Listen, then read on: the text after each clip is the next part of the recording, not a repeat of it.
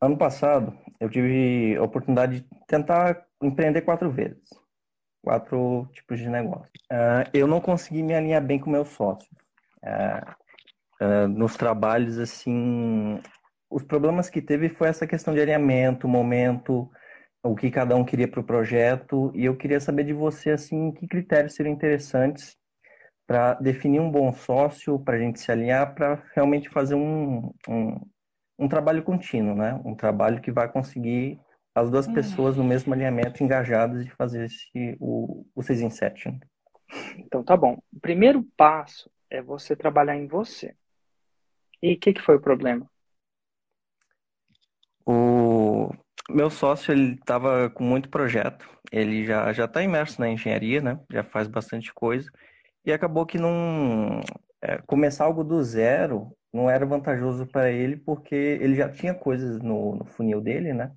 Projetos, primeira, coisas que já pra, já tá... a primeira característica. Será que ele está comprometido como eu? É uma boa pergunta, tá? Excelente. Checar o nível de comprometimento. Né? Faz sentido. Se você quer ir para um lugar, ele quer ir para outro se você quer investir tanto tempo no. Então é legal você colocar na mesa. Aí você escreve, escreve uma frase. O combinado não sai caro. Tem que combinar. Fazer perguntas específicas do nível de comprometimento. É como, quase como uma entrevista para você contratar um colaborador.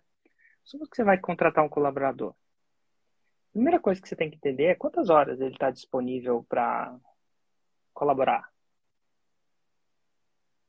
É uma boa pergunta. Quantas horas você tá? A gente geralmente não faz isso porque a gente espera que eles tenham a mesma paixão que a gente tem, né? E essa expectativa é uma expectativa dura demais para a gente ter nas pessoas. O comprometimento é muito importante. E o segundo deu errado por quê? É a questão de alinhamento dos sócios. É, eu sou um, é, aí é o meu perfil, né? Eu sou uma claro. pessoa de, de botar as coisas para funcionar logo. Aí o pessoal era de uma linha muito mais acadêmica e queria assim ficar no fazer o perfeito. Em vez de botar para funcionar, já fazer os testes e, e protótipos. E acabou que ficou nisso. E quem que botava na mesa, no final das contas? Quem que decidia? Era a outra sócia. Entendi. A, a líder um... do grupo. Você era um sócio minoritário, nesse caso, em termos de decisão? Eles te ouviam, mas você não decidia, né? Sim, é. Segundo... Tanto na, na participação também. Então...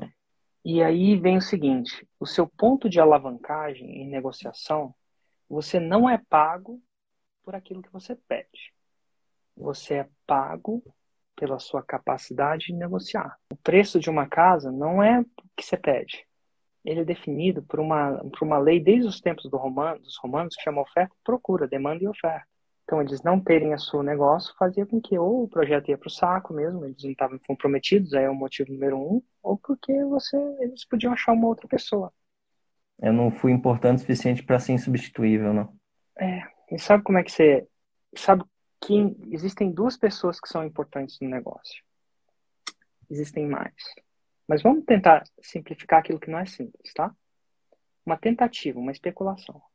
Mas eu vou simplificar de uma maneira que é o seguinte: Empreendedorismo é você projetar um produto ou serviço e vender.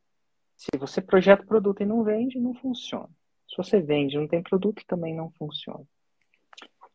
Qual dos duas habilidades é mais, mais valiosa? Depende para quem você pergunta. O, é. o expert vai achar que ele é mais valioso. E você vai achar que você é mais valioso. Mas o mercado dita as regras não pelo aquilo que você acha. Como, como que valor é calculado? É demanda e procura, demanda e oferta.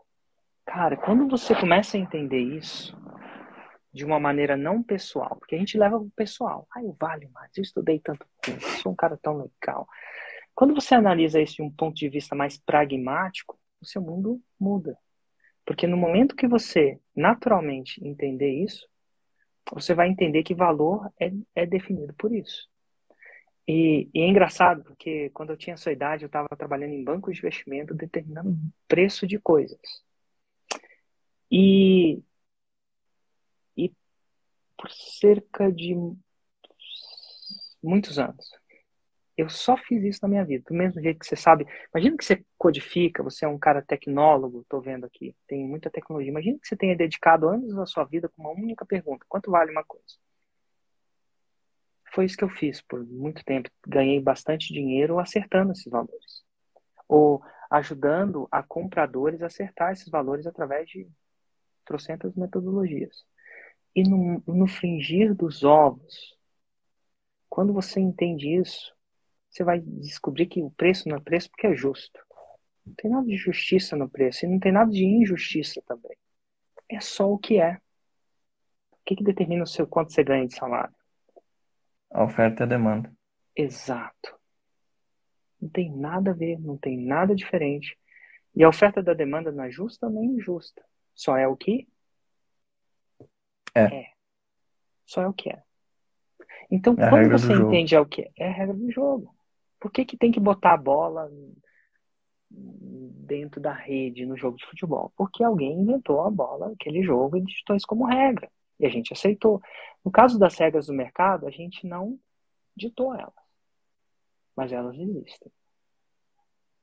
Então, quando você for vender a sua, seu computador, quando você for comprar o seu computador, o seu mouse, o seu celular, por que, que é, é demanda e procura? Então, quando você entende isso, você descobriu, você consegue orquestrado e estrategicamente se posicionar em uma, em uma, uma demanda, uma, uma demanda e procura. E aí eu volto à pergunta que eu te fiz. Eu te falo assim, quem vale mais? Aquele que faz o 6 em 7 ou o expert? Aquele que faz o 6 em 7. E aí, aí a grande pergunta é, por quê? Porque tem menos. Porque tem menos. Então vamos lá. Se hoje eu for numa livraria eu vou entrar lá e vou ter pelo menos 3 mil livros. Eu estou chutando, posso estar, sei lá, mas vai ter mais de mil.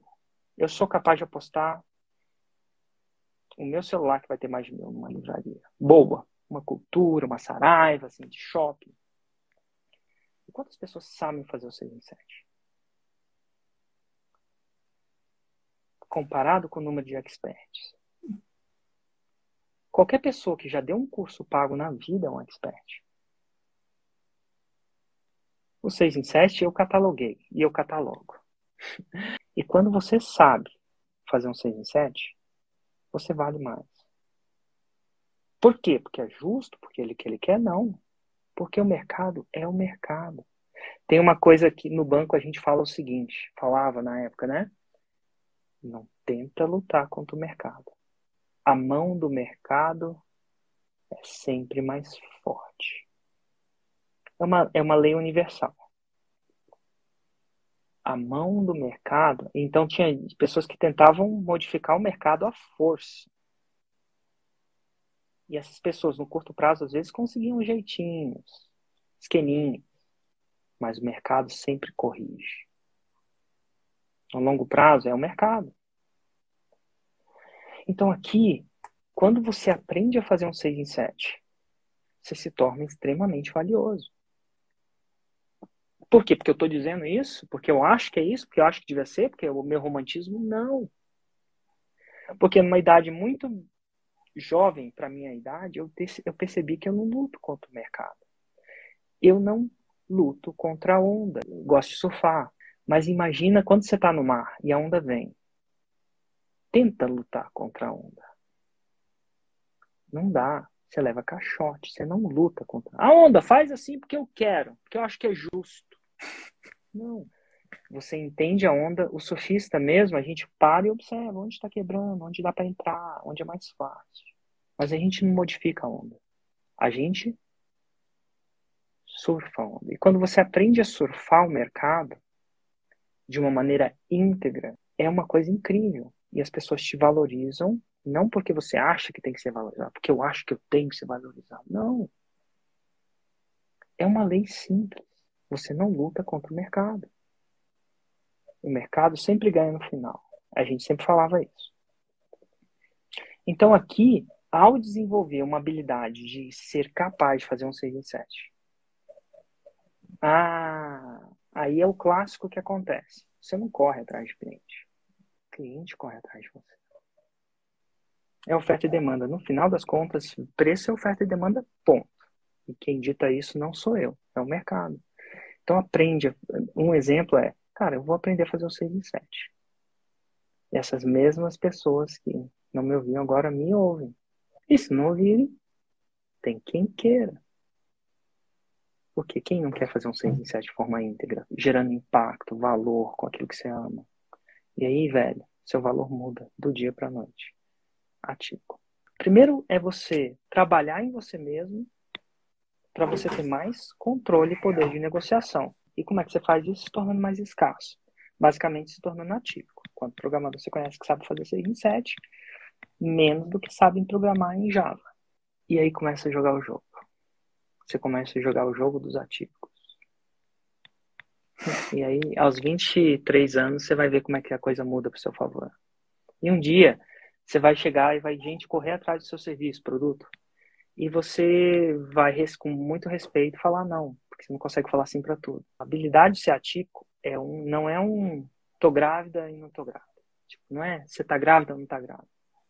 É uma habilidade. Você tem que praticar. Um dia de praticar, ler o livro até o final, responder o quiz, você já virou atípico. E aí o próximo, amanhã, como é que você vai praticar ser atípico? Ah, isso. Eu vou praticando. Quanto mais você pratica, mais atípico você se torna. E tem prazo de validade também. Você pode ser atípico e deixar de praticar e ficar atípico. Se você voltar a praticar, você pega mais rápido. Mas não dá. Não é uma coisa. Você não mereceu aquilo. Não é, ah, agora eu tenho DNA e vai ser o quê? Não vai ser. Uma palavra. Fora da curva. Pensa na curva se posiciona fora e você vai ver o que acontece.